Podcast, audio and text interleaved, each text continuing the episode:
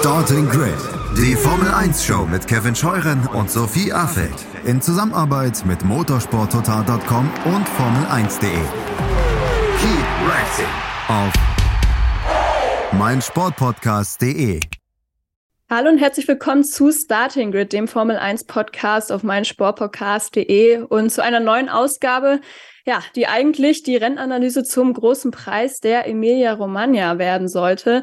Eigentlich würden wir an dieser Stelle jetzt vermutlich über die Gewinner und Verlierer des Rennens sprechen, vielleicht auch über die Effektivität der Updates, die die Teams gebracht haben und natürlich auch über die Erlebnisse von Kevin und Christian, die ja eigentlich vor Ort sein sollten. Stattdessen müssen wir jetzt leider ja über ein nicht stattgefundenes Rennen äh, sprechen, denn ja, die starken Regenfälle vor Ort der Region, die haben der Formel 1 einen ordentlichen Strich durch die Rechnung gemacht und ähm, ja, über die Gründe und die Konsequenzen dieser Rennabsage oder Nicht-Durchführung, über die wollen wir heute sprechen. Ähm, ja, wollen danach aber auch noch mal ein bisschen sportlicher werden, weil auch der große Preis von Monaco, der steht ja schon vor der Tür und auch da wollen wir natürlich drauf vorausschauen. Ähm, ich bin Sophie Affelt und ich bin sehr froh, dass äh, meine beiden Mitstreiter hier im Podcast wieder auch nach ihrem Reiseabbruch heil wieder zu Hause angekommen sind und traditionell gilt da natürlich das erste Hallo raus an meinen Co-Moderator Kevin Scheuren. Hallo Kevin. Hallo Sophie. Und auch der dritte im Bunde ist heute wieder Christian Nimmervoll, der Chefredakteur von motorsporttotal.com, Formel1.de und de.motorsport.com. Servus auch an dich, Christian. Hallo Sophie, hallo Kevin. Ja, die offizielle Pressemitteilung der Formel 1, ähm, ich glaube, sie kam so Mittwoch gegen Mittag, circa 13 Uhr dürfte das ähm, gewesen sein. Kevin, das hat sich so ein bisschen schon angedeutet, diese Absage, die sie da mitgeteilt haben. Ähm, vor allem, wenn man sich die Bilder und die Videos aus der Region mal angeschaut hat, die Stunden zuvor. Ähm, wo hat dich die Nachricht erreicht und wie war so deine erste Reaktion darauf? Tja, habe ich die Nachricht erreicht. Ich habe ja den Flughafen in Bologna nie verlassen. Ja, ich habe mich wie so ein wie so ein äh, visumsloser Mensch gefühlt. Äh, ich saß dann da zwölf Stunden und habe gearbeitet. Äh, hab den live Wie Tom Hanks in wie hieß der Film nochmal? Äh, Terminal. Terminal, ich, oder? Genau, ja.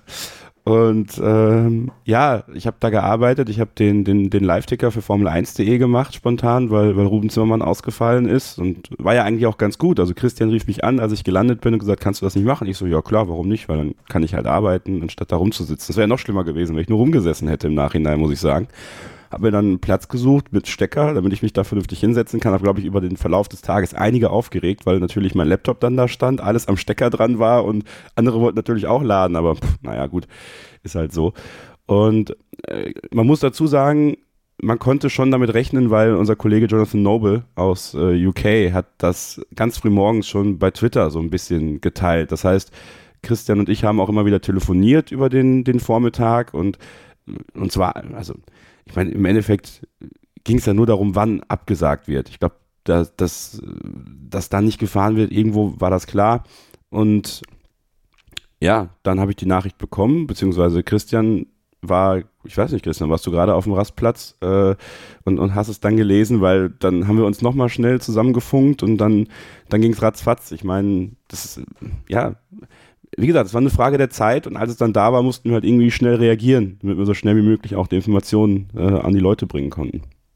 Ja. Also ich wusste es so gut eine Stunde, bevor es dann offiziell wurde, Kevin, und das war ganz witzig, weil ich bin tatsächlich gerade an eine Raststätte abgebogen und als ich da auf der Abbiegespur war, hat gerade das Handy gepiepst und war eine WhatsApp drin, wo dann diese Vorab-Information ähm, da war. Dann habe ich dich natürlich mal angerufen. Ich habe gesagt, du, ich bin jetzt noch ungefähr zweieinhalb Stunden von Bologna weg, wo ich dich am Flughafen ja abholen wollte mit dem Auto. Äh, wir machen jetzt Folgendes. Ich bleibe jetzt einfach hier, weil innerhalb der nächsten Stunde wird wahrscheinlich das Press Release kommen. So war es dann auch. Hat ungefähr noch eine Stunde gedauert. Ähm, und dann haben wir gesagt, okay, dann machen wir hier eine Live-Schalte und dann hinterher überlegen wir uns, äh, wie wir damit umgehen. Also ja, wir wussten schon ein bisschen früher, nicht sehr viel früher. Und ich glaube, gekippt ist es äh, einfach mit Matteo Salvini, dem Verkehrsminister äh, der rechtspopulistischen Partei, der am, ähm, was war's für ein Tag? Mittwoch? Ja, Mittwoch. Mittwochmorgen. Ja. Mittwochmorgen dann gesagt hat, äh, er spricht sich dagegen aus, den Grand Prix stattfinden zu lassen. Ich glaube, das hat die Dinge so ein bisschen in Gang gesetzt weil damit, da hängen ja im Hintergrund natürlich auch viele Haftungsfragen dran, ähm, weil damit natürlich auch klar war, dass der Grand Prix von Seite Italien oder Veranstalterland abgesagt wird und nicht von Seiten der Formel 1, ähm, weil das wird in der rechtlichen Aufarbeitung äh, eine Rolle spielen. Nicht, dass die jetzt im Kontext dessen, was da in der Region passiert ist, irgendwie wichtig wäre für uns. Da gibt es jetzt ganz andere Themen, die entscheidend sind, aber nur um das zu erklären, was möglicherweise die Gründe dafür waren und die Dinge, die hinter den Kulissen auch diskutiert werden mussten, bei aller Tragik, die diese Hochwasserkatastrophe mit sich bringt. Ja, weil das muss man ja auch dazu sagen, das Problem an sich war ja nicht zwingend, dass jetzt die Strecke nicht befahrbar gewesen wäre an diesem Wochenende, richtig? Richtig, ja, ja. ja. Hm. Genau so ist es. Also ich glaube, Kevin, ich habe keine Fotos davon gesehen. Ich meine, du hast mal welche gesehen, äh, dass der TV-Compound wohl genau. auch äh, unter Wasser stand. Also unter Wasser. Steht er übrigens immer noch heftig. halb. Also das kann ja, ich ja. sagen. Also Tobi, okay. unser Sky-Kameramann, der hat, wir nehmen ja Freitagmorgen auf, von einer Stunde noch ein Video geschickt. Also das sieht da immer noch relativ katastrophal aus, kann man sagen. Also den kann man ja auch erst seit gestern Abend wieder betreten, seit Donnerstagabend. Also ja. Formel 2 ähm, und Formel 3 Paddock auch, ne? Ich glaube, ja, also das, das, das, die waren auch komplett ja. überschwemmt. Also ähm, ja, ich glaube, so ganz einfach wäre das auch so oder so nicht geworden, auf jeden Fall. Ähm, ich finde aber, muss ich mal ein Lob an die Formel 1 aussprechen. Also ich habe das diese Informationspolitik eigentlich als relativ gut empfunden. Ich weiß nicht, wie euch das ging. Also ähm, so, ich finde, wir haben eigentlich relativ viele Updates bekommen oder relativ regelmäßig auch. Ähm, gut, das gilt natürlich für die Fans jetzt nicht, aber ich finde so von Medienvertreterseite war das eigentlich ganz okay ähm, gelöst. Auch wenn ihr natürlich dann trotzdem schon auf dem Weg wart. Aber gut, das konnte man eben früher, glaube ich, auch nicht wirklich beschließen, weil ähm, ja die Situation irgendwie dann auch doch sehr fluide war, muss man sagen. Hm. Ähm, Im wahrsten Sinne des Wortes. Ey, man darf eigentlich nicht drüber lachen, aber es ist schon. Nein, das ist, leider. Das ist auch so. Ach, man darf, man darf ja. über alles lachen. Es kommt auf die Haltung an, die da drin ist. Ja, und ich glaube, Christian hat da eben auch schon den richtigen Disclaimer quasi geliefert. Also auch wenn wir jetzt über die sportlichen Konsequenzen natürlich aussprechen, ähm, ja, das äh, ist natürlich im großen Kontext ähm, völlig relevant. Aber ihr hört ja auch den Podcast, weil euch das interessiert. Deshalb ähm, wollen wir da natürlich auch drüber reden. Ähm, Kevin, Christian hat jetzt eben schon auch so ein bisschen diese Konsequenzen schon angesprochen. Da hängt ja doch einiges dran, auch für die Formel 1, auch für die Region Emilia-Romagna, diese Rennabsage.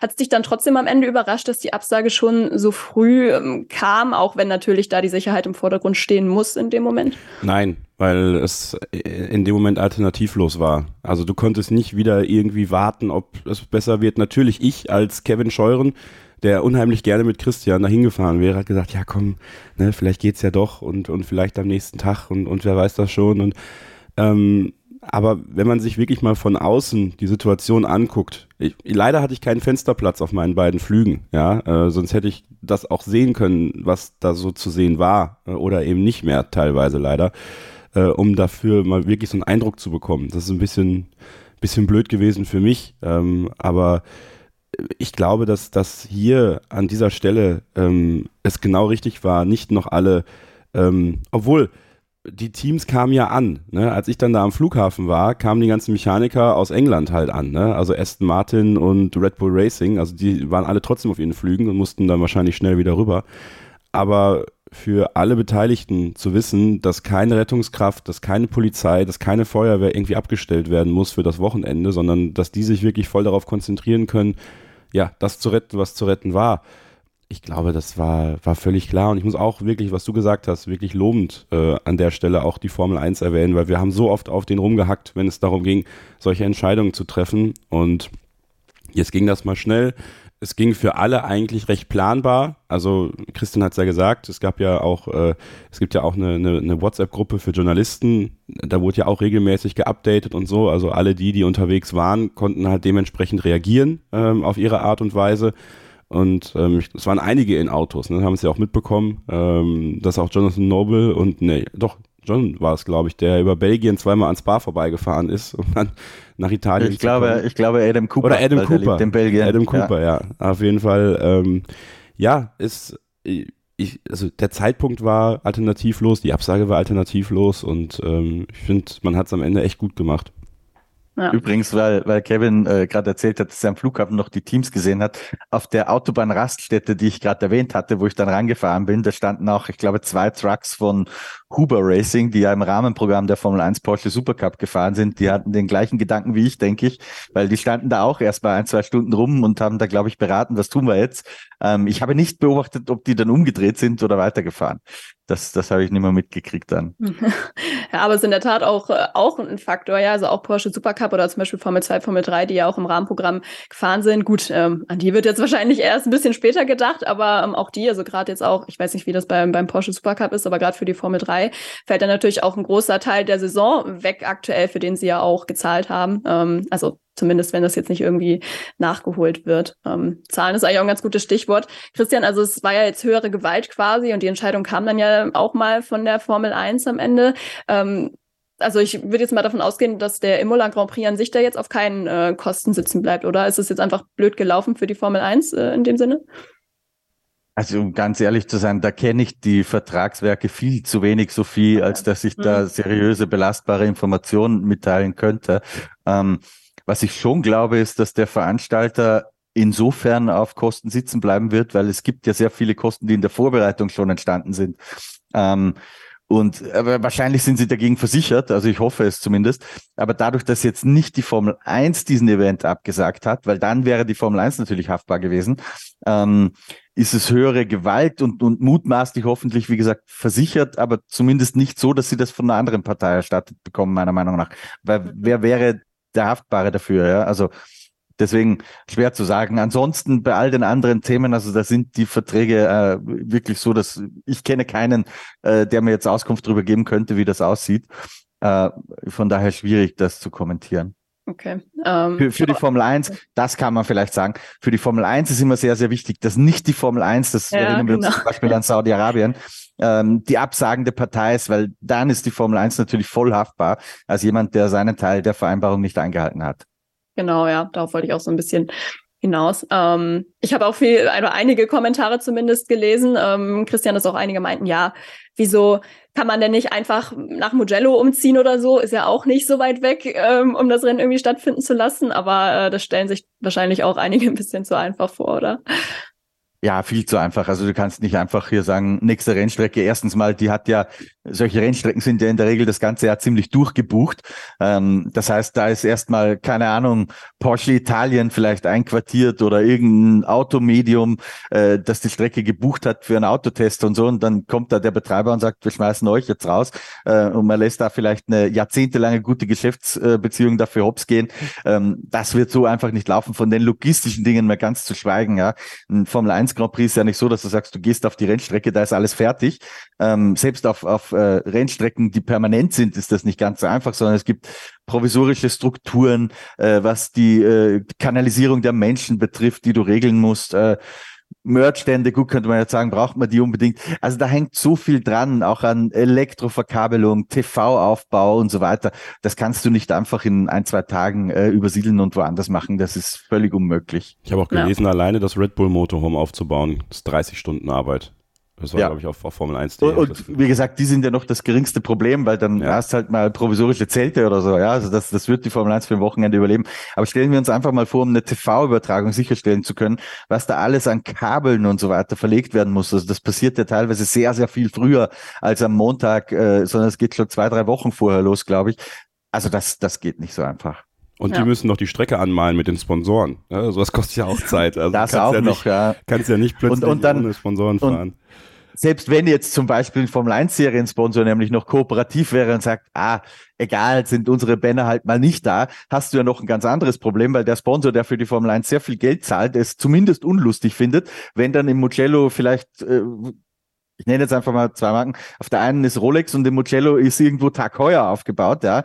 Das findet Rolex dann aber gar nicht lustig, wenn Tag Heuer für null Geld zu einer TV-Übertragung kommt. Das heißt, das musst du alles abbauen äh, und also ja, da gibt's ganz viele Dinge im Detail äh, und Hunderttausende mehr, an die wir gar nicht denken können hier wahrscheinlich, weswegen das definitiv ausgeschlossen ist. Ja, Reifen ja auch so ein Thema. Ich meine, gut, also Reifen könnte man auch sagen, die Reifenauswahl ist getroffen, aber klar, damit könntest du natürlich theoretisch ohne Probleme irgendwie auch im Mugello fahren, aber ob das dann natürlich irgendwie so sinnvoll ist, sportlich gesehen auch eine andere Frage. Aber ja, ich glaube, wir können zusammenfassend sagen, äh, wäre auf jeden Fall keine Option gewesen. Ähm, Kevin, jetzt hat ja die Formel 1 in der Pressemitteilung auch wirklich ähm, ja sehr darauf geachtet, dieses Wort Absage nicht in den Mund zu nehmen, auch wenn ich oder wir es wahrscheinlich jetzt in der Folge schon öfter mal in den Mund genommen haben. Ähm, klar, damit hat man sich jetzt so ein bisschen die Hintertür auch offen gelassen, um den Grand Prix vielleicht später nochmal im Jahr auszutragen.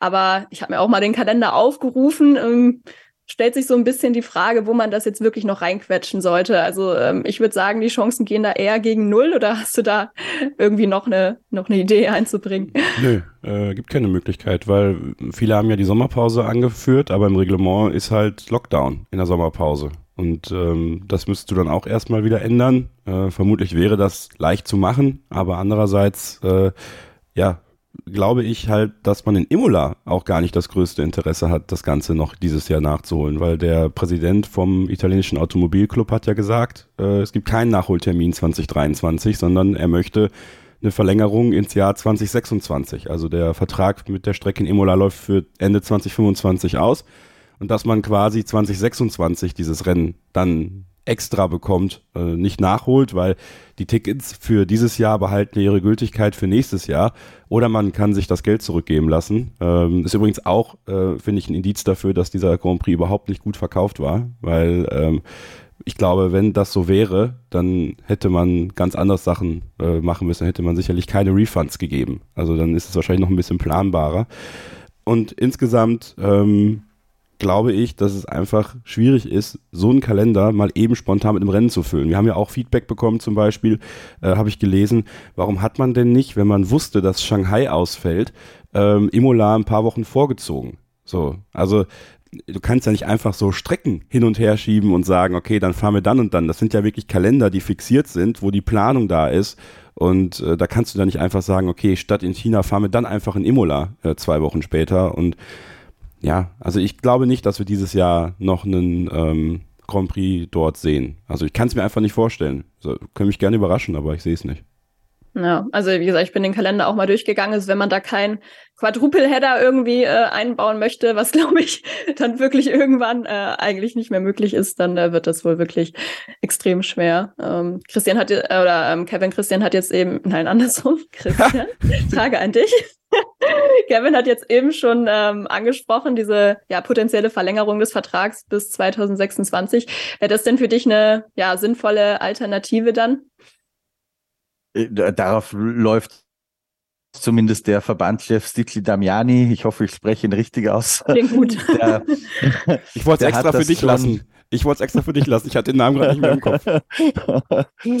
Also, der hat sie auch schon äh, öffentlich in diese Richtung geäußert. Das ist dann, denke ich, schon ein sehr klares Indiz, dass man in diese Richtung spricht und dass ein Nachholtermin dieses Jahr eher kein Thema mehr ist. Es gäbe da schon eine Möglichkeit. Man, man hat ja die vier Wochen Sommerpause und nur zwei Wochen davon äh, sind per Reglement als Factory Lockdown definiert, wo wirklich nicht gearbeitet werden darf. Das heißt, man könnte theoretisch äh, am letzten Juli-Wochenende ist ja noch Belgien ins Spa ähm, und dann könnte man am 4. bis 5., 4. bis 6. August äh, rein theoretisch äh, im Hochsommer Imola nachholen. Das wäre auch genug Vorbereitungszeit. Was ich jetzt nicht weiß, ist, wie ist Imola an dem Wochenende gebucht. Ja? Ähm, und ich glaube, das Problem an der Sache ist wahrscheinlich so ein bisschen, ohne dass ich da mit Personen gesprochen habe, noch die sich auskennen, was wirklich Sache ist, ähm, dass halt sehr, sehr viele, seien es Journalisten, seien es Mitarbeiter von Medienunternehmen, seien es vielleicht Mitarbeiter des TV-Compound, seien es Mitarbeiter von Formel-1-Teams bei Pirelli und so weiter und so fort, ähm, dass die möglicherweise halt auch schon Urlaube gebucht haben. Und das äh, kann man theoretisch mit dem Vorlauf, den man jetzt hat, alles noch absagen. Aber ich glaube, da wird es dann auch irgendwann sehr, sehr unpopulär äh, für die Formel 1, auch bei den Mitarbeitern.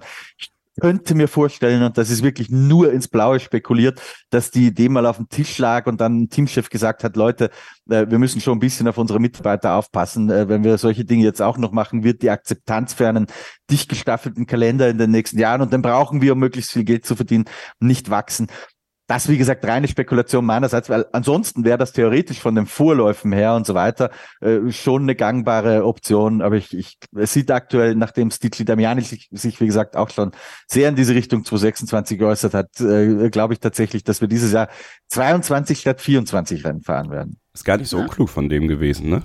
Also so die Verhandlungen zu eröffnen, äh, noch ein Jahr extra zu bekommen, weil Emola für mich also definitiv einer der Kurse ist, die, die theoretisch rausfallen könnten für nach Ende ihrer Vertragslaufzeit. Wenn du jetzt schon mal ein Jahr länger da bist und keine Ahnung, plötzlich kreierst du in dem Jahr das Rennen des Jahres, dann hast du natürlich noch mal mehr Leverage, um dann noch mal zu versuchen, den Vertrag zu verlängern. Also ich finde die Herangehensweise gar nicht so schlecht, weil er hätte ja genauso gut sagen können, wir tun alles dafür, dass wir noch dieses Jahr in Imola fahren, um quasi vielleicht äh, was für die Region zu tun, dass die Leute wiederkommen. Ähm, dass die Leute wieder Geld reinbringen, weil ich glaube, das ist ja auch ein Faktor, ja. Also die Tourismusbranche lebt von so einem Formel-1-Rennen. Das ist im Grunde wie Nürburgring, ja.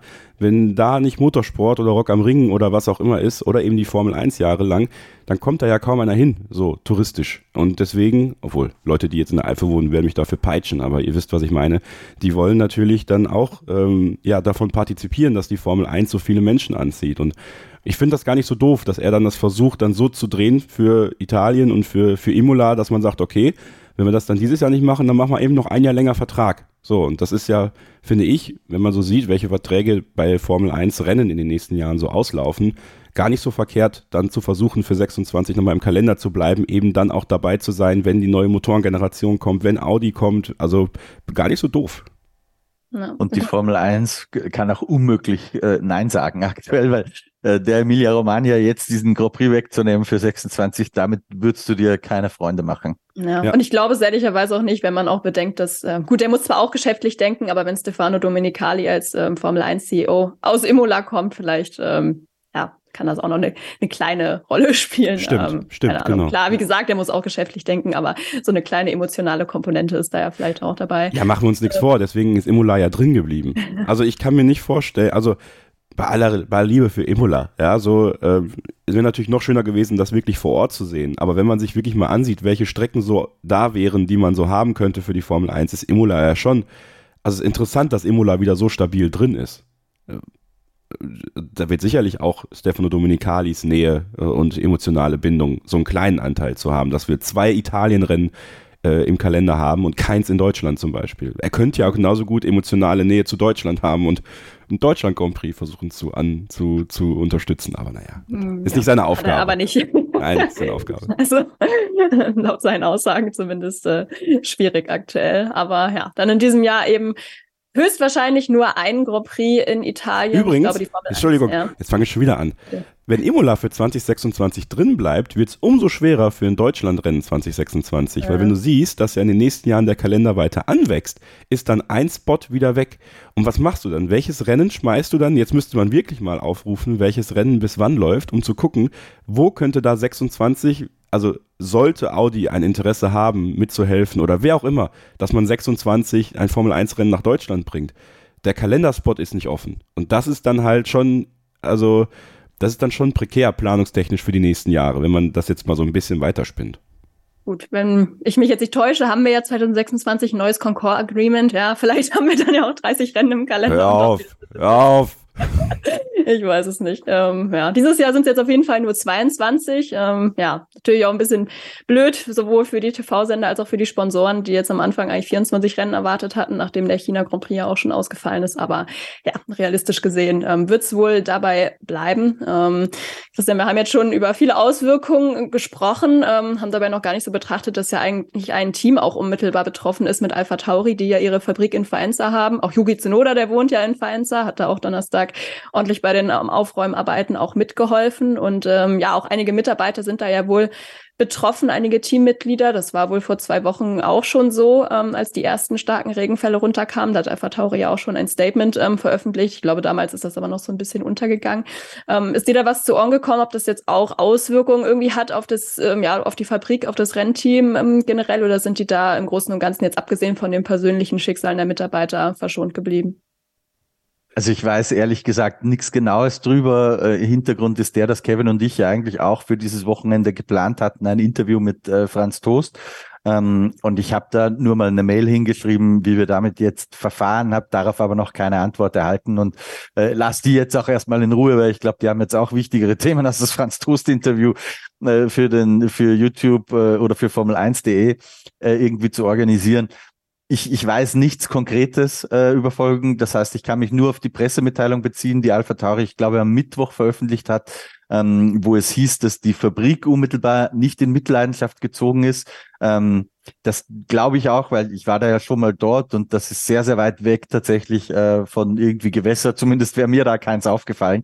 Ähm, deswegen glaube ich nicht, dass die Fabrik unmittelbar da ein Problem sein wird. Das ist, wenn du äh, mehrere hundert Mitarbeiter hast in so einer Region, dass da individuell einzelne Mitarbeiter mit ihren Häusern, Familien auch in irgendeiner Form betroffen sind. Das wird sich kaum vermeiden lassen, aber dazu habe ich keine konkreten Infos. Das ist auch krass. Ne? Ja, irgendwie schon. Aber es wird ja auch Sinn ergeben, wenn da eigentlich ähm, die Fabrik an sich nicht betroffen ist, weil ich meine ja, dass sie auch gesagt haben, dass auch Mitarbeiter da aktuell untergekommen sind, glaube ich, die ihre Häuser verloren haben. Okay. Bin jetzt auch nicht mehr tausendprozentig sicher, aber ich meine, das irgendwie aufgeschnappt zu haben. Ähm, wir sollten übrigens, Sophie, wenn wir über Alpha Tauri sprechen, nicht ganz äh, vergessen, über Ferrari auch zu sprechen, denn die sind ja auch in der Nähe von Modena. Das ist, also wenn man sich ähm, Imola, Bologna an der Autobahn vorstellt, dann ist das alles an einem Strich Autobahn sozusagen gezogen. Ähm, ich glaube, Imola, äh, Faenza bist wahrscheinlich so in 20, 30 Minuten ungefähr. Modena äh, fährst ein bisschen mehr als eine Stunde, aber ist auch wirklich unmittelbar äh, ganz in der Nähe äh, des Hochwassergebiets. Und das wollen wir hier auch nicht ganz unerwähnt lassen. Ferrari hat auch eine Million Euro äh, in den lokalen Katastrophenschutz reingespendet. Ähm, also auch das ist eine nette Geste. Ich möchte übrigens ja. meine Idee jetzt hier platzieren, tatsächlich. Also wenn man irgendwas macht mit Nachholen in Imola, äh, finde ich das eigentlich ganz nett. Also für den Fall, dass man es noch macht, dass man sich in der Formel 1 mit den Teams und den Fahrern was überlegt, dass man, dass man da für Relief äh, ein bisschen was macht. Also dass man sagt, okay, wir machen hier einen kleinen Fund auf oder so äh, und jeder zahlt ein bisschen was ein. Da geht es gar nicht darum, dass man offenlegt, welcher Fahrer oder welches Team oder was auch immer, welche Summe gezahlt hat, aber dass man einfach sagt, wir tun was, wir kommen dahin ähm, und wir geben was zurück, weil das ist es halt dann am Ende des Tages. Man kommt dahin, man hilft der Region ja damit auch, weil man eben auch Touristen anzieht.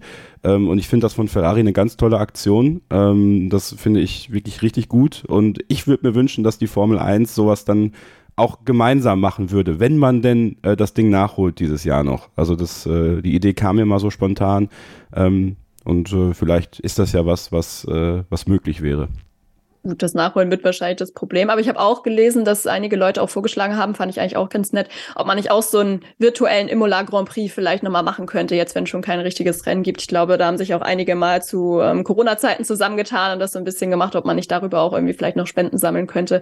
Fand ich eigentlich auch ganz ja, charmant. Wenn am man, Sonntag. Ja, Sonntag gibt's einen von Team Echt? Redline, Ach, von äh, Max okay. Verstappens äh, E-Sports-Team. Und offensichtlich sollen da wohl auch äh, also ist noch nicht angekündigt, wer, aber einige Formel 1-Fahrer äh, mitmachen. Und mal gucken, ob sie dann tatsächlich da was okay. machen.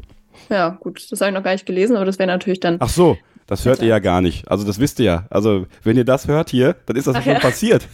wir sind ja am Freitag und wir machen ja am Montag den Release. Naja, ihr, dann war das gestern. Ja, das sind wir nicht gewohnt, so früh aufzunehmen. Verzeiht uns das bitte. Ähm, ja, aber auf jeden Fall ähm, ja schon einiges an Hilfe da zusammengekommen und Stefano Domenicali hat, glaube ich, auch noch mehr, noch mehr angekündigt. Also ähm, ja, das wird natürlich der Region auch dringend benötigt, aber auch ähm, hoffentlich dann helfen. Und ähm, ja, ich würde sagen, eigentlich haben wir jetzt soweit alles Richtige besprochen, es sei denn, ihr wollt noch was ergänzen. Ähm, ich denke mal so auch für die oder über die sportlichen Auswirkungen können wir auch im nächsten Tag noch mal ein bisschen reden. Ähm, ja, letztendlich muss man sagen, müssen wir vielleicht da auch der Wahrheit ins Auge blicken. Es wird vermutlich nicht der letzte Grand Prix gewesen sein, der irgendwie aus Wettergründen abgesagt werden muss. Trotzdem hoffen wir natürlich, dass das ja, dass das jetzt erstmal war mit Grand Prix-Absagen in diesem Jahr und ähm, dass das jetzt auch keine großen Auswirkungen hat auf den großen Preis von Monaco und dass da auch alle Teile ja von vom Fernsehen, von den Teams etc. dann auch rechtzeitig und heil dort ankommen und da alles ganz normal stattfinden kann. Und in erster Linie hoffen wir natürlich, dass sich die Lage in der Emilia-Romagna dann auch einigermaßen wieder stabilisiert und dann nicht noch mehr Schaden angerichtet wird, als ja eh schon vorhanden ist. Genau. Und damit würde ich sagen, wollen wir so langsam mal nach vorne schauen, denn in ein paar Tagen geht es ja dann trotzdem schon weiter mit der Action auf der Strecke. Ähm, auch wenn jetzt der erste Teil des Tripleheaders weggebrochen ist, haben wir ja immer noch einen Doubleheader vor uns und der beginnt dann eben in dieser Woche mit dem großen Preis von Monaco und auf den schauen wir dann gleich voraus nach einer ersten kurzen Pause hier bei Starting mit dem Formel 1 Podcast auf meinsportpodcast.de. Schatz, ich bin neu verliebt. Was?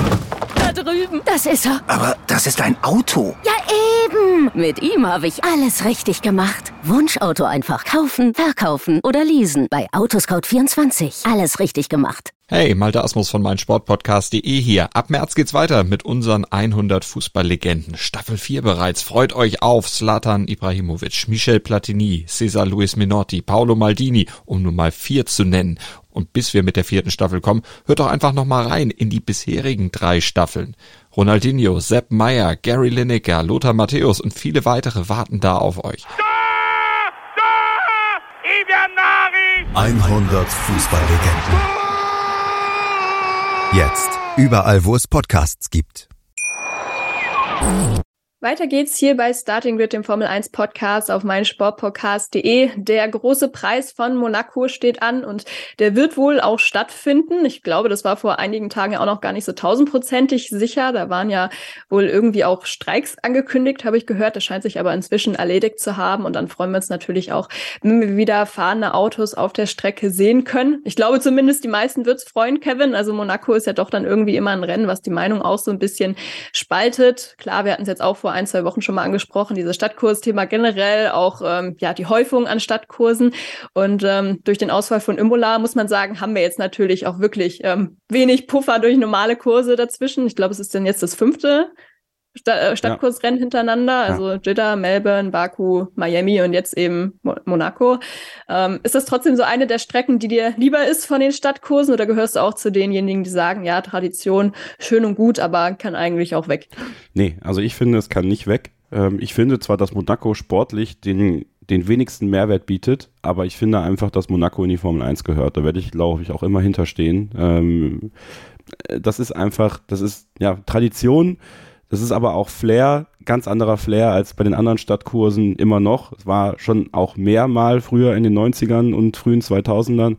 Aber ich finde äh, Monaco immer toll. Ähm, wie gesagt, sportlich ist es nicht immer das Highlight gewesen, das Gelbe vom Ei.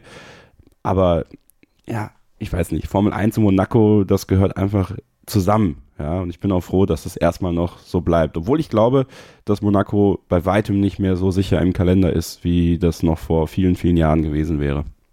Ja, so ist es. Also der Vertrag ist ja auch eigentlich Ende letzten Jahres ausgelaufen, wurde dann verlängert bis, ich glaube, 2025 aktuell. Ähm, ja, nach wie vor natürlich einige Sachen, die da der Formel 1 ein Dorn im Auge sind, beispielsweise ja eben die, die eigenen Werbepartner, die dann auf den Banden präsentiert werden. Und gut, Thema TV-Regie ist eigentlich eine gute Frage, weil ähm, das war ja auch in der Diskussion, äh, Monaco ja eigentlich immer mit eigener Regie da unterwegs gewesen, da hatte die Formel 1 ja immer nichts mit zu tun. Ähm, wisst ihr jetzt, was da der aktuelle Stand ist zufällig? Ähm, weil es war ja immer eben in der Diskussion, dass das, glaube ich, geändert wird und die Formel 1 das auch mit übernimmt. Ich bin mir jetzt ja. aber gerade gar nicht so sicher. Machen Sie ähm, dieses Jahr. Ob das jetzt ab diesem Jahr schon der Fall ist? Ja, ja okay. machen Sie dieses Jahr. Gut. Ähm, dann haben wir das Problem zumindest erledigt. Wobei, vielleicht äh, wäre die Formel 1 dieses Jahr nochmal ganz froh gewesen, ja, wenn sie diesmal in Monaco das nicht hätten selbst machen müssen.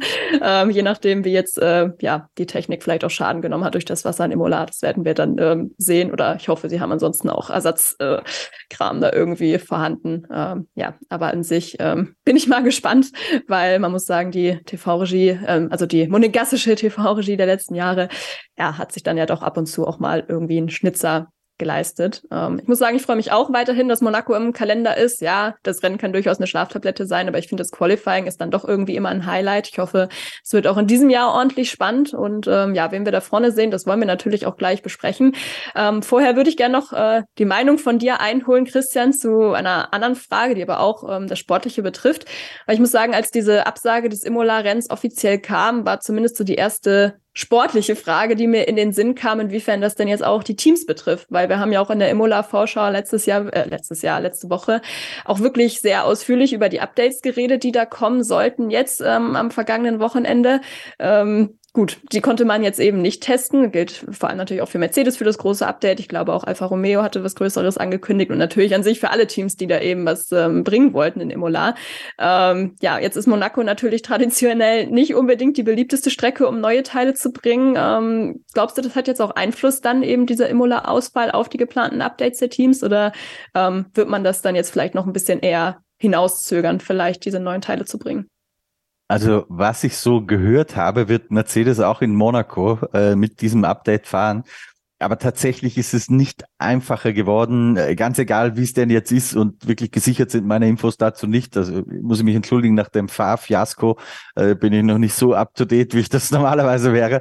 Ähm, aber äh, einfach ist es nicht, weil erstens, du hast natürlich in Monaco das Problem, dass die Strecke nicht wahnsinnig repräsentativ ist, ja, um Vergleichstests irgendwie zu fahren.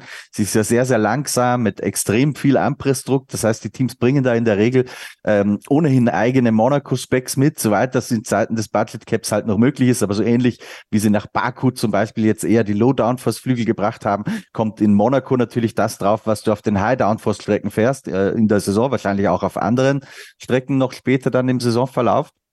Also das wird sich auf jeden Fall ändern. Mercedes fährt mit diesem Update und es ist natürlich schwierig dann ähm, aus zwei Gründen. Das erste ist, ob die Daten sind, ob du es in drei Trainings in Monaco hinkriegst, ähm, dieses Update dann so richtig zu verstehen. Ich glaube, das wäre auf einer permanenten Rennstrecke wesentlich einfacher. Und das Zweite ist, was natürlich eine Herausforderung sein wird für die Teams mit Updates, dass du von Teilen, die du jetzt relativ neu ans Auto schraubst, in der Regel noch nicht voll ausgestattete Ersatzteillager hast.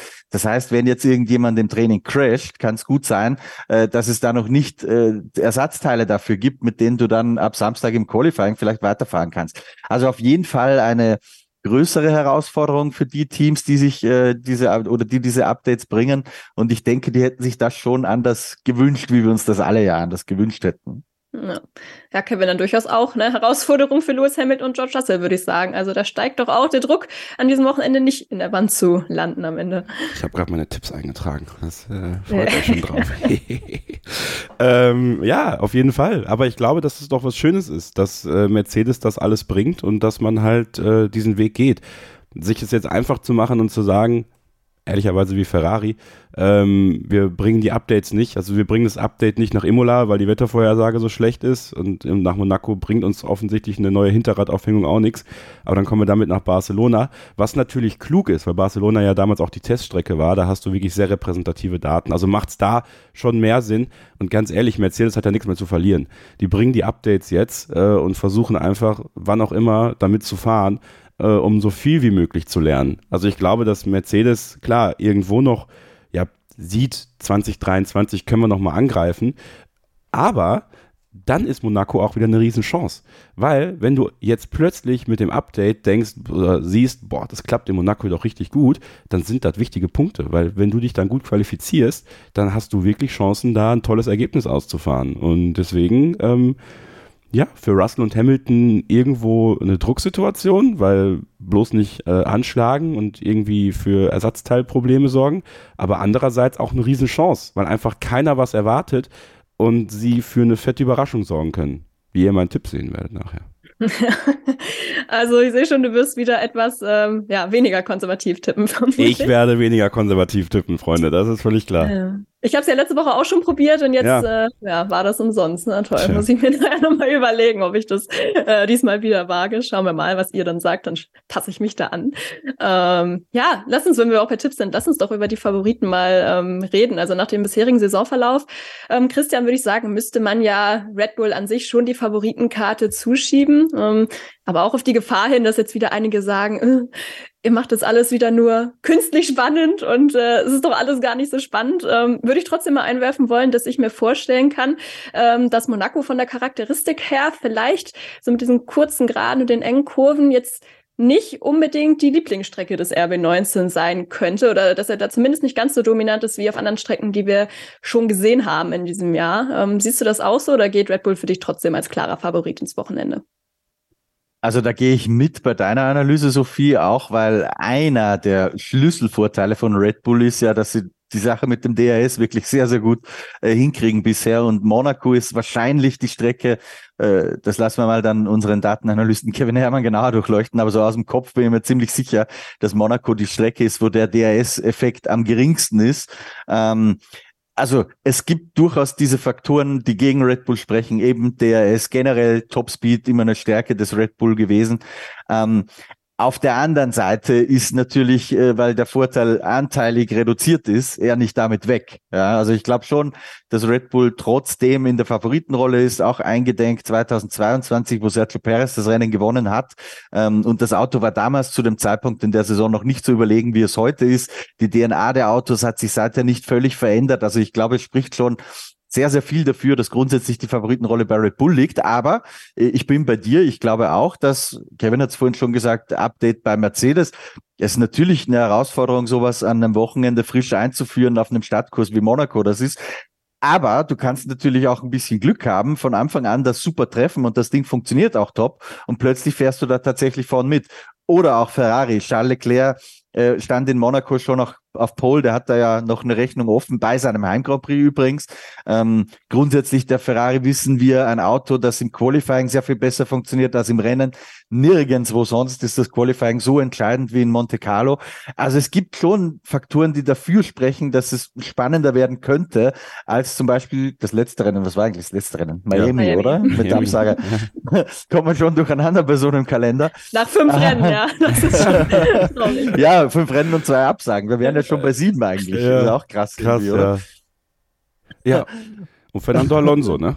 Ich glaube, Fernando ja, Alonso. Ich wollte gerade sagen, also den noch, wollen wir ja auch nicht vergessen. Ja. Also, Doch, den würde ich schon vergessen. Aha.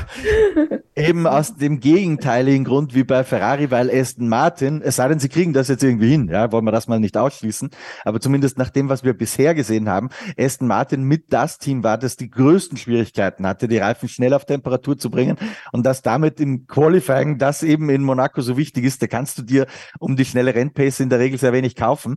Ähm, deswegen habe ich Alonso jetzt ehrlich gesagt nicht so auf dem Zettel. Kann aber natürlich sein, weil von Aston Martin haben wir bisher noch keine großen Updates gesehen, dass die da jetzt auch was bringen, was genau diesen Trend gegensteuert dann nehme ich das alles zurück. Aber grundsätzlich glaube ich, dass Alonso, er war ja äh, Zweiter in Miami in der Startaufstellung, wenn ich es richtig im Kopf habe. Mhm. Das war, glaube ich, ein Ausreißer, weil dieses Qualifying sehr, sehr untypisch war. Da gehört er eigentlich nicht hin. Unter normalen Umständen steht er bestenfalls in der dritten Reihe und dann bist du in Monaco kein Siegkandidat, aber Monaco ist immer so ein bisschen Pokalfinale, ja. Äh, lass es ein bisschen regnen, lass irgendwas Ungewöhnliches passieren, dann ist Monaco auf ganz verrückte Rennen hervorgebracht. Ich erinnere mich immer Ausflug äh, für die Jüngeren unter euch an 96 zurück, werde nie vergessen, dieses Blitzlichtgewitter, als Olivier Panis im, im Ligier oder Prost äh, als Sieger über die Ziellinie gefahren ist, äh, in einem Grand Prix, in dem letztendlich drei Rennen, äh, drei Autos die Ziellinie, die Zielflagge gesehen haben. Ja, vier wurden gewertet, drei haben die Zielflagge gesehen. Äh, da hat schon völlig verrückte Dinger gegeben. Oder Michael Schumacher, wann war das eigentlich? Wisst ihr das? Wo, wo er eine Minute den anderen davon gefahren ist, auch ein Regenrennen, muss 97 vielleicht sogar gewesen sein. Also da gab es schon ein paar echt krasse, krasse Autorennen in Monte Carlo und kein anderes Rennen hat so eigene Gesetze wie Monaco. Vier von fünf Mal nicht, das ist das Langweiligste, was du dir vorstellen kannst. Aber so ein, zwei Mal pro Jahrzehnt ist Monaco ein absoluter Kracher. Ja, wenn du hast jetzt eben den Namen Fernando Alonso in den Ring geworfen. Ähm, jetzt nach Christians Argumentation würdest du da trotzdem dreien, ja, da, dabei bleiben, ihn trotzdem irgendwie in diesen etwas näheren Favoritenkreis mit aufzunehmen. Ich meine, Monaco ist ja auch eine Fahrerstrecke. Ähm, gut, bringt natürlich nichts, wenn du am Ende nicht überholen kannst, aber ähm, ich finde so, eigentlich wird es ja mal wieder Zeit, jetzt wo sich der letzte Sieg zum zehnten Mal gejährt hat. Ähm, er hat ja auch in Monaco schon zweimal gewonnen, also wäre doch eigentlich mal wieder ganz schön. Wer bin ich, meinem Chef zu widersprechen? Ja. Sehr weise, das nee, stimmt. Also, nee, die Argumentation ist schon gut, weil das habe ich jetzt nicht bedacht. Ich habe jetzt wirklich nur Fernando Alonso aus Racecraft-Sicht äh, da mit reingezogen. Die Qualifizierung Schwäche von Aston Martin habe ich jetzt so nicht bedacht, aber was natürlich schon möglich ist, äh, das hat Michael Schumacher ja auch gezeigt, du kannst das Auto gut parken äh, nach einer äh, guten Runde. sollte man, sollte man nicht immer machen. Ähm, Nico Rosberg, Grüße. Ähm, ja, aber äh, nee, Spaß beiseite. Also äh, ich glaube, wenn einer es schafft, wenn er on point funktionieren muss, dann ist das trotz Quali-Schwäche Fernando Alonso. Und ähm, vieles hängt vom Samstag ab sollte er sich jetzt wieder erwartend nicht unter die ersten vier qualifizieren, dann wird das natürlich schwer, weil ich glaube, dass der äh, mit seinen herausragenden Starts doch was ausrichten kann am Sonntag. Aber ansonsten hat Christian natürlich recht. Diese Quali-Schwäche muss Aston Martin in den Griff bekommen. Ähm, aber wir wissen ja auch, dass Aston Martin quasi gerade ein Jahr vor Plan ist. Ja, also ähm, jetzt gerade noch die Sachen zu lernen und zu verstehen und dann 24 richtig anzugreifen. Also es ist schon, also ganz ausschließen würde ich es nicht. Es ist halt Fernando Alonso, aber ähm, ja, Christian hat schon gute Punkte jetzt gebracht, ja. Mhm. Ich habe jetzt, äh, während du gesprochen hast, mir noch was angeschaut, weil wenn es natürlich vom Wetter extrem heiß werden sollte, dann hilft das wiederum denen, die die Reifen im Qualifying nicht so leicht auf Temperatur bringen, eben zum Beispiel einem Fernando Alonso, aber zumindest mein, mein iPhone-Wetter, im Video kann man es vielleicht ein bisschen sehen, äh, für die, die den Podcast hören, äh, es gibt für nächstes Wochenende und da rinnt natürlich noch ein bisschen Wasser den Bach runter, das vielleicht auch was, was man aktuell besser nicht verwenden sollte. Ich entschuldige mich dafür. Äh, da vergeht noch ein bisschen Zeit bis dahin. Ähm, aber aktuelle Prognose ist so zwischen 15 und 20 Grad. Also das ist jetzt nicht ein Mörderhitzerennen, das uns da erwartet. Das spricht, sage ich jetzt mal, mehr für Ferrari als für die Red Bulls und Aston Martins dieser Welt. Ähm, wobei, wie gesagt, Red Bull hat einfach von Haus aus so viel Vorteil, dass es die weniger treffen wird. Für Aston Martin ist das zumindest nicht eine Rahmenbedingung, wo man sagt, hilft denen, sondern der Papierform nach eher ein bisschen schwieriger am, am Samstag im Qualifying. Gut, jetzt ist die iPhone-Wetter-App auch nicht die zuverlässigste, muss man sagen, aber ja, 10 Grad mehr wird es am Ende du? vermutlich gar nicht so schlecht. nicht geben. Naja, also bei mir erzählt ihr immer Schwachsinn, aber ähm, gut, vielleicht ist das in Österreich ja anders kalibriert, ich weiß es Du, nicht. also für mich ist das ja ganz, ganz wichtig, weil mein, ich habe so einen Rasenmäher-Roboter ähm, und immer wenn es regnet, muss ich den reinschicken, aber ich kann mich hier immer schön orientieren am iPhone-Wetter. Also hier vor der Weißenbach kann ich Werbung dafür machen, da passt das wirklich ziemlich, ziemlich gut. Hast, hast du eigentlich deine, deinen Roboter so programmiert, dass du Box, Box sagst und er dann äh, in, seine, in seine Position zurückfährt? das können wir mal machen, oder? Name der Marke nicht genannt, F1 Edition. Das wäre so witzig, ne? Wenn du einfach so, so Box Box oder du sagst irgendwie so, wenn du verschiedene Programme hast, we're going for Plan B, Plan B, please. Das wäre sensationell. Vielleicht ist unter den Zuhörern jemand wie Dennis Lewandowski, der irgendwie mit äh, Lack und so ein bisschen umgehen kann. Ich möchte dann auch so einen Marlboro McLaren kann er, ja. haben. hoffentlich gibt es dann keinen Plan F, so wie wir das da manchmal gefühlt ja. hey, Ferrari so ein ja. bisschen sehen. So weit wird es hoffentlich nicht kommen. Ähm, Kevin Christian hat das eben schon so ein bisschen äh, gesagt, ähm, dass das Wetter, wenn es denn so sein sollte, wie die iPhone-App es vorhersagt, ähm, vielleicht eher Ferrari entgegenkommt auch. Und er hat auch die Pole von Charles Leclerc im letzten Jahr angesprochen, die dann ja am Ende dann doch wieder nur ein enttäuschender vierter Platz geworden ist bei seinem Heimspiel, das ja traditionell immer eher schlecht läuft. Ähm, ich glaube, David Coulthard, der hat unter der Woche auch nochmal ähm, gesagt, ja, der, der Charles Leclerc, der fährt einfach immer mit einer gewissen Verzweiflung. Ähm, das war natürlich auch nach Miami, wo wir ja auch schon ausführlich drüber gesprochen haben. Glaubst du, dass er diese Verzweiflung an diesem Wochenende so ein bisschen ablegen kann, ähm, nachdem es ja in Miami dann auch so nach hinten losgegangen ist? Oder ähm, ja, glaubst du, der macht einfach so weiter und denkt jetzt beim Heimrennen dann erst recht? Ja, das Problem ist, das sagen wir irgendwie jedes Jahr bei seinem Heimrennen. Wie ist das? Der ist irgendwie noch nie äh, also bis letztes Jahr ist er nie ins Ziel gekommen ah, und im letzten Jahr, Jahr, gut, da war die Strategie halt so Käse, dass er halt Vierter ja. geworden ist nach der Pole. Ja. Ähm, ich finde, Leclerc ist, ist gerade in Monaco ein ganz, ganz heikles, ganz schwieriges Thema, weil ich glaube, dass er gerade vielleicht in Monaco ein bisschen verzweifelter fährt, wenn man das so nennen möchte. Also interessante Wortwahl von David Coulthard. Ähm, ich glaube, er meinte halt verzweifelt im Sinne, ne, von wegen, er muss halt ja, mehr, er weiß, dass er mehr rausholen muss, als er eigentlich kann. Also ihn rettet natürlich, dass er immer sehr stark ist im Qualifying in, in, in Monaco. Also generell in der Qualifikation. Ganz stark, Charles Leclerc. Ähm, für mich, also auch wenn BR10 da Nico Hülkenberg als den besten Qualifier der Formel 1 sieht, für mich ist es Charles Leclerc. Ähm, ja, es wäre natürlich schon was Besonderes, wenn, wenn endlich mal äh, die monegassische Hymne ähm, dort erklingt. Äh, ich glaube, alle würden sich freuen äh, wenn es passiert, wenn, wenn Charles Leclerc oben steht tatsächlich, weil es auch für die WM äh, ganz wichtig wäre, dass nicht schon wieder Max Verstappen oder Sergio Perez gewinnt. Aber es ist halt dann auch am Ende ein bisschen, ein bisschen Glückssache. Ne? Ist nicht umsonst ein, ein gutes Casino in, ähm, in Monaco. Also wenn du zu viel Geld reinwirfst, dann fährst du auch mal ähm, nicht ins Ziel. Ähm, und ja, ihr merkt schon, es ist schwer. Es ist ganz schwer für mich, äh, das mit Charles Leclerc so einzuschätzen. Ich habe vernommen, dass ich, dass ich der Charles Leclerc Jinxer bin. Äh, ich tippe hiermit, dass Charles Leclerc ausscheidet. Am besten befragen wir dich gar nicht mehr zu Charles Leclerc. Vielleicht ist das am sichersten. ähm, ja, wir werden es sehen. Ähm, ich bin persönlich auch gespannt auf das interne Teamduell bei Red Bull, muss ich sagen. Also, wenn ich mich an letztes Jahr erinnere, dann hat Max Verstappen sich auf der Strecke nicht so ganz tausendprozentig wohlgefühlt, glaube ich. Ähm, ja, Profiteur natürlich am Ende eben Sergio Perez, der dann ja das Rennen gewonnen hat. Also mal schauen, ob er da an diesem Wochenende vielleicht den Abstand auch wieder ein bisschen verkleinern kann. Ähm, war, war da nicht auch irgendwas mit weißer Linie am Boxen, an Boxenausgang mit Verstappen? War das letztes Jahr? Irgendwas war da doch, oder? Weiß ich gar nicht mehr. Ich kann mich nur noch an Crashgate erinnern. ich erinnere mich noch an was anderes. Das kam mir jetzt gerade, als Kevin so vom Casino gesprochen hat. Ich bin ja großer Bewunderer und Fan äh, von Heinz Brüller, weniger dem TV-Kommentator, mehr dem Autor und auch Journalisten. Er hat ja für die äh, größte Zeitung in Österreich auch immer über die Formel 1 berichtet.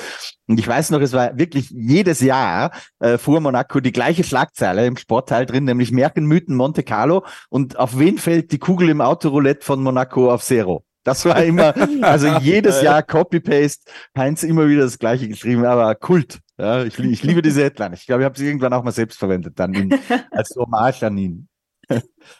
Ja, sehr schön. Ähm, ich würde sagen, damit haben wir eigentlich die, die Top-Teams soweit ganz gut abgearbeitet. Ähm, wollen natürlich auch nochmal gleich auf die restlichen Teams schauen und wer da vielleicht auch besonders unter Druck steht. Vorher nochmal der Hinweis, dass ihr uns natürlich auch gerne ähm, abseits dieses Podcasts folgen könnt oder verfolgen könnt, nämlich auf Social Media. Ähm, das geht hervorragend bei Christian unter der Formel 1 Insight mit Christian Nimmervoll Facebook-Seite oder auch auf Twitter at mst-christian n. Eigentlich auch auf Instagram, Christian. Das unterschlagen wir eigentlich immer so ein bisschen, oder? Das nennen wir bei dir immer gar nicht. Ich glaube, Christian unterstrich nimmervoll ist das da, wenn ich mich jetzt nicht täusche. Mann, das ist auch ganz schön uneinheitlich bei dir alles. Es kostet immer viel Zeit. Ehrlich? Ehrlich gesagt weiß ich meinen Instagram-Handle nicht mehr selbst, weil der Kanal war irgendwann mal so halb privat eigentlich mehr begonnen und habe dann aber gemerkt, dass ich da privat kein Interesse dran habe und dann wurde es halt auch so in Richtung Formel 1 ein bisschen konvertiert. Ja, ein bisschen Kimi-Content gibt's da auch inzwischen, ja, kann man auch sagen. Also, der hat einen eigenen Instagram-Channel. Genau. Kimi der Kater, genau. Genau. Also da auf jeden Fall auch reinfolgen, wenn euch der Katzen-Content auch interessiert. Wo ist er eigentlich? Kimi! ja, ein Auftritt im Video, das wäre es jetzt. Dann wechseln alle vom, vom Podcast ins Video auf YouTube. Ich, ich habe ich hab hier neben mir übrigens, ich kann das jetzt aber unmöglich zeigen, weil mein Büro ist ein einziger Sauhaufen, gerade nach diesem Imola-Fiasko. Da, da liegen auch noch irgendwelche Bücher, wahllos, also no way, dass ich das zeige. Aber hier neben mir, äh, da ist so ein Stück auf meinem Schreibtisch, da hat er jetzt so ein Katzenbett, sein eigenes, ja. Weil er ist immer, er hat die Angewohnheit, dass er mir immer auf die Tastatur läuft, immer dann, wenn man es am allerwenigsten brauchen kann. Zum Beispiel, wenn Formel 1-Rennen gerade zu Ende ist und jetzt wird er halt weggeschoben und hier in sein Katzenbett gelegt. Dann guckt er mal doof rüber, warum er jetzt hier nicht willkommen ist. Aber bleibt dann liegen und putzt sich so ein bisschen. Oh, schön. Ja, also Katzen-Content, den findet ihr bei Kevin leider nicht, aber Folgen lohnt sich natürlich trotzdem. Ähm, Twitter und Instagram unter kevin-scheuren und bei mir at Sophie Affelt auch auf Instagram und Twitter. Und ähm, dann würde ich sagen, zurück zum Sportlichen. Wir haben die Schwierigkeiten des Monaco-Kurses eben schon ein bisschen angedeutet, äh, Kevin, mit den ja, Mauern, die natürlich sehr nah dran sind. Und wenn man nicht aufpasst, dann steckt man eben auch gerne mal drin. Da wächst natürlich vor allem der Druck für die Fahrer, die jetzt eh schon unter Druck stehen. Ähm, also ich kann mir vorstellen, so Fahrer wie Nick de Vries oder auch Logan Sargent vielleicht, die gehen eventuell jetzt nicht ganz so entspannt ins Wochenende. Nee, tatsächlich nicht. Ähm gerade wenn man so die Diskussionen mitbekommt, wie valide die Diskussionen um ihre Person überhaupt sind, das muss man immer so mit einem kleinen Sternchen äh, verzieren, ob, ob äh, wie und was. Aber natürlich ist es für sie jetzt jedes Rennen erstmal wichtig, durchzukommen und auch fehlerfrei durchzukommen, keinen Schaden zu produzieren und am besten noch ein richtig gutes Ergebnis reinzufahren. Und auch da muss man ja sagen, ist Monaco Risiko und Chance zugleich. So, warum soll nicht plötzlich Logan Sargent und Nick de Vries die beiden sein, die diesen Kurs besonders gut beherrschen und auf einmal in der Qualifikation ein tolles Ergebnis einfahren, weil irgendein anderer einen Fehler macht? Und dann ist es schwer, sie zu überholen. Also Risiko dahingehend natürlich, dass sie eben ja wieder Schäden produzieren können, dass sie eben wieder nicht dem Standard äh, entsprechen, den man sich wünscht, obwohl ich halt glaube, dass es bei Nick de Vries wesentlich akuter ist, äh, als es bei Logan Sargent der Fall ist. Ähm, und ich, ich meine, im Endeffekt ist es das für so viele jetzt an diesem Wochenende. Ne? Also jetzt bei den beiden ist es ja sehr prominent. Dann gibt es aber auch, ähm, ich habe ja im Hintergrund hier den McLaren stehen. Ich finde auch bei, bei McLaren gibt es ein bisschen äh, Handlungsbedarf, dass man, dass man da den Schritt nach vorne macht. Ähm, es gibt auch bei Alfa Romeo, finde ich, äh, dringend Handlungsbedarf, dass man den Schritt nach vorne macht. Also gerade das Mittelfeld ist ja da schon wieder so, dass du auch ein bisschen Risiko gehen musst, weil du in Monaco eben ähm, ja in der Qualifikation viel mehr raushauen musst äh, als im Rennen, weil du halt wenig Möglichkeiten hast, dann zu, ähm, zu ja, gut zu performen, wenn du eine schlechte Qualifikation fährst. So, du hast ein paar strategische Mittel, wie du es machen kannst in Monaco, aber das ist schon, äh, das ist schon heißer Tanz, ne? gerade für die Fahrer und für die Teams, die aktuell so ein bisschen am struggeln sind. Ja, so ist es. Ich meine, gut, immerhin jetzt im Fall Logan Sargent und Nick de Vries, sie kennen die Strecke zwar schon, aber auch in anderen Autos wahrscheinlich dann auch noch, ja, nicht ganz so zu vergleichen. Und ähm, ja, ich bin gespannt, weil ich muss sagen, ich glaube, so sowohl der Williams als auch der Alpha Tauri, das jetzt so die beste Strecke ähm, ist von der Charakteristik her, das würde ich mal leise anzweifeln, aber wir werden sehen. Ähm, Christian McKevin es jetzt eben auch schon so ein bisschen angedeutet hatte, ähm, zum Thema Schlagzeilen auch rund um Logan Sargent. Also klar, Nick DeVries, da haben wir auch letzte Woche schon drüber gesprochen, ähm, was sein Cockpit angeht, dass das eventuell gefährdet sein könnte. Ähm, diese gleichen Schlagzeilen gab es jetzt aber auch so ein bisschen in Richtung ähm, Logan Sargent. Ähm, Gibt es da irgendwie konkrete Anhaltspunkte für oder ist das auch wieder eher so ein bisschen Twitteria-Gerücht? Also ich weiß es nicht, das mal vorweg gesagt. Ähm, es würde mich sehr, sehr überraschen. Ähm, ich weiß, äh, oder zumindest sagen mir das Menschen, die es wissen sollten, ähm, dass diese Gerüchte, dass Mick Schumacher Logan Sargent während der Saison ersetzen könnte da, äh, und dass es da auch schon Gespräche gibt zwischen Toto Wolf und James Bowles, nach allem, was ich weiß, ist das Quatsch. Ähm, aber dass Logan Sargent jetzt äh, sehr schnell und zeitnah da entfernt wird, tue ich mir sehr schwer äh, noch dem Gedanken zu folgen. Äh, ich halte ihn jetzt ganz subjektiv betrachtet auch nicht für den nächsten Max Verstappen. Ja?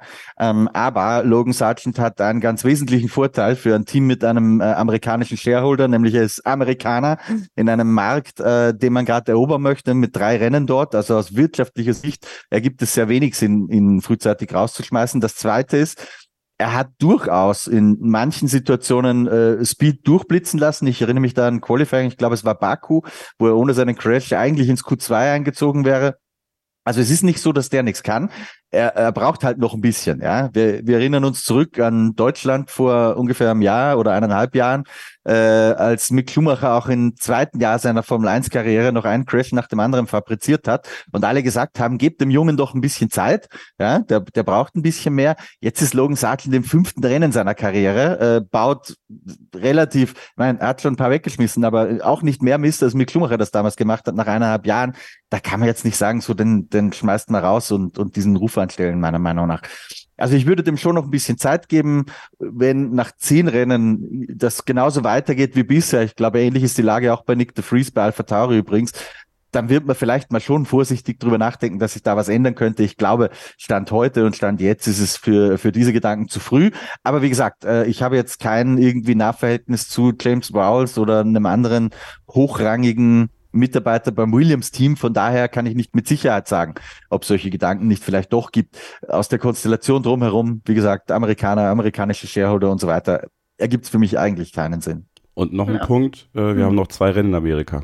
Also ich glaube ja, nicht, richtig. dass es einen, äh, ein, also es muss schon einen sehr triftigen Grund geben, dass man Logan Sargent nicht mehr in dieses Cockpit lässt. Und äh, was für 2024 ist, ich finde, das ist nochmal eine ganz andere Nummer.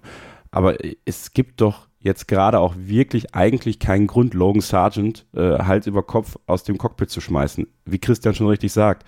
Ja, auch er macht Fehler, äh, aber er bringt halt auch zwischendurch diese, diese Aufblitzer auf. Und äh, wenn man ihn so ein bisschen, das habe ich mir auch sagen lassen von, oder du hast es ja auch mitbekommen, Sophie, äh, in der Formel 2 äh, war er auch nicht einer der schlechteren, sondern er war vielleicht einer der nervenschwächeren, der eben an manchen Stellen vielleicht auch mal übermütig war oder das Auto unnötig weggeschmissen hat oder, oder einen Fehler gemacht hat, ja.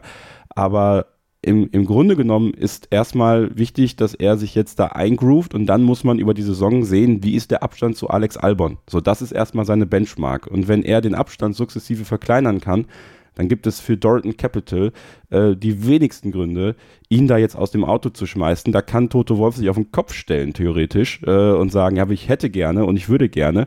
Frage ist, ob er es überhaupt machen würde. Das ist ja mal das eine, weil er sagt ja, eigentlich hat Williams nichts mit Mercedes zu tun. Also das ist natürlich auch noch so eine Sache, da wird man ja auch dran gemessen was hinter den Kulissen passiert, da können wir ja auch nur spekulieren. Da wird uns keiner sagen, dass James und Toto beim Essen sitzen und einen Plan aushecken, wie man Mick Schumacher wieder in das Cockpit bekommen kann. Aber und das ist, finde ich, ja durchaus interessant.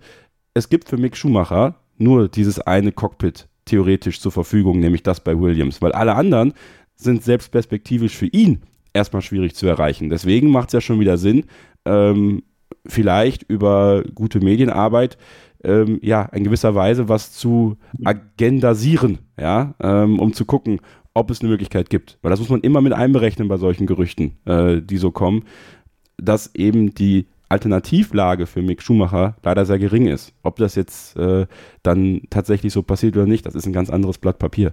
Aber für Long Sargent, ähm, ja, ist es jetzt gerade viel zu früh zu sagen, den muss man da jetzt dringend rauswerfen. Zumal es auch für Williams, weil du gerade von Alternativen gesprochen hast, es gibt ja auch für Williams nicht die Alternativen, wo du sagst, so, Sargent schmeiß mal raus, okay, aber du musst ja auch einen Schritt weiter denken, wer kommt denn dann rein? Und anders als jetzt vor einem Jahr, als noch ein Piastri da irgendwo rumgeturnt ist und der eine Möglichkeit vielleicht gewesen wäre, gibt's aktuell niemanden, wo man sagt, den setzt du rein in dieses Auto und der wäre zwangsläufig besser. Ein Daniel Ricciardo, der hätte wahrscheinlich zu Williams auch schon wechseln können, hätte er das gewollt vor einem Jahr, wollte er nicht, hat er sich dagegen entschieden. Fällt mir sehr schwer, äh, eine Logik drin zu erkennen, dass er sagt, so, jetzt bin ich wieder in meinem Hafen Red Bull, da kann ich 20 Jahre lang, wenn ich möchte, Geld verdienen als Botschafter äh, und indem ich ein bisschen lustig bin für die auf Social Media und Co. und, und Demofahrten mache und wie auch immer, das, da wird er einen Teufel tun, glaube ich, das aufs Spiel zu setzen. Ähm, also es gibt einfach keinen. Ich übersehe ich irgendjemanden, aber mir fällt keiner ein. Also aus der Formel 2 oder so. Es, es gibt aktuell oder auch in der Formel 1 jemanden, der arbeitslos wäre. Mick Schumacher, ja, alle sagen immer, äh, aber er macht ja im Simulator so tolle Arbeit, äh, basierend auf ein paar äh, freundlichen Kommentaren, die Toto Wolf in deutschen TV-Interviews gibt, wo er genau weiß, dass er da nicht sagen kann, ähm, äh, sollte Mick schlecht sein. Also wir wissen es einfach nicht. Ist Mick wirklich er wird ja gefeiert, dass hätte er jetzt im Mercedes-Simulator das Fahren neu erlernt und wäre schneller als Lewis Hamilton und George Russell zusammen. Ähm, wenn dem so wäre, würde er schon längst wieder in einem Auto sitzen. Von daher vorsichtige Zweifel dran. Ähm, also ich glaube, da wird auch sehr höflich einfach über Mick Schumacher gesprochen in der Öffentlichkeit. Mein Gefühl ist, wenn die Diktiergeräte nicht laufen, redet man anders über seine Leistungen im Simulator. Ähm, also da gibt's halt keinen. Auch in der Formel 2 ist ja jetzt nicht irgendwie ein totaler Überflieger da, wo man sagt, der ist es, der muss rein statt Logan Sargent. Deswegen habe ich große Zweifel, ob das Thema so heiß äh, tatsächlich ist, wie es gemacht wird, ein bisschen gerade. Plus du ja. musst halt, du musst ja auch die Integrität deines Junior-Programms so ein bisschen äh, forcieren, ja. Also das ist jetzt der erste Williams Junior sozusagen, den sie auch wirklich hochge, ähm, hochgebracht haben, der auch den Weg gegangen ist. Du musst natürlich perspektivisch sehen, dass du dann zeigst, anderen Jugendfahrern, es lohnt sich für euch, auch hochklassige Jugendfahrer, äh, bei uns ins Williams-Programm zu kommen und da zu bleiben. Also das ist ja auch wiederum etwas, was du, was du zeigen möchtest in dem Moment. Ja, das hat am Ende vielleicht wenig Wert, ja. Aber Williams hat halt den Vorteil, ähm, die könnten dieses eine Cockpit in die Richtung besetzen. Zum Beispiel bei Alfa Romeo, da haben wir Theo Pocher, da weiß man halt nicht, ist der nächstes Jahr im Cockpit oder nicht, ja. Und deswegen ähm, ist das auch so eine, so eine Komponente, die, finde ich, bei Logan Sargent mit reinfließt. Und bei Nick de Vries übrigens ja umso mehr. Also da muss man halt wirklich sagen, da gibt es ja theoretisch mit Liam Lawson einen Fahrer, der ihn wahrscheinlich sofort ersetzen könnte, wenn Red Bull das möchte. Ohne Probleme, weil Liam Lawson jetzt gerade auf so einem Level ist, wo es offensichtlich zu funktionieren scheint für ihn in Japan. Ähm, und deswegen, äh, ja, und man es da auch kennt. Ja, und das ist halt so, schwierige Situation für, für gerade für, für Nick de Vries. Finde ich noch viel schwieriger, muss man ehrlicherweise sagen, als für Logan Sargent. Ja, sehe ich auch ähnlich. Vielleicht noch zu den Junioren, also da hast du recht, ähm, Christian, also in der Formel 2 generell, aber ist auch gerade gar kein ähm, Williams Junior, glaube ich, drin, wenn ich jetzt keinen übersehe. Auf jeden Fall in der Formel 3 haben wir da einige. Ich glaube, Zach Sullivan ist da drin, Franco Colapinto, Luke Browning, aber gut, ist eben Formel 3, die werden jetzt definitiv nicht den Schritt direkt in die Formel äh, 1 machen und das wäre vermutlich auch nicht gerechtfertigt, muss man sagen.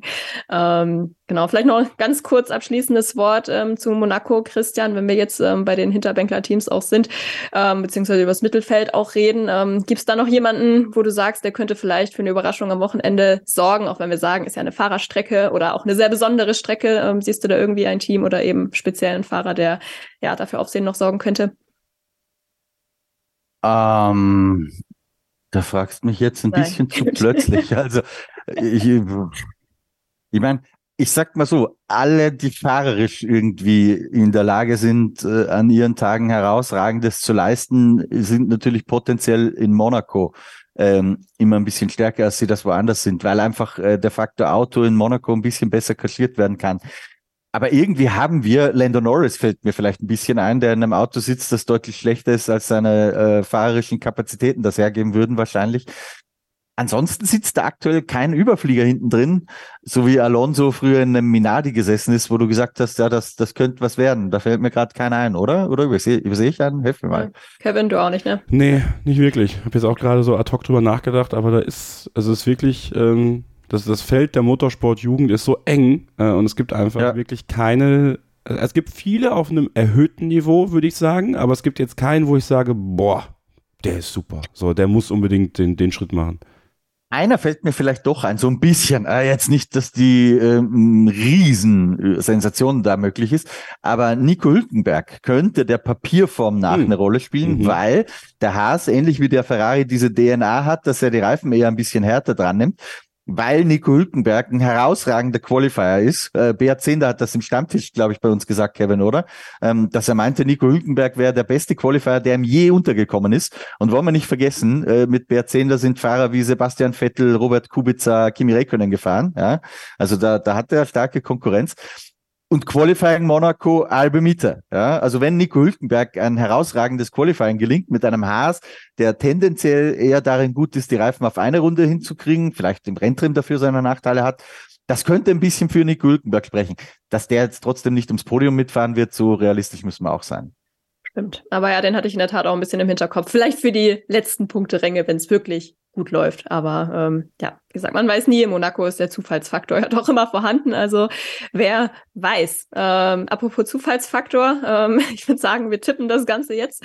Ähm, Kevin, du darfst doch gerne mal vorlegen, weil ich bin ja schon ganz gespannt, ähm, was du denn wieder für außergewöhnliche Tipps dir da vorhin notiert hast.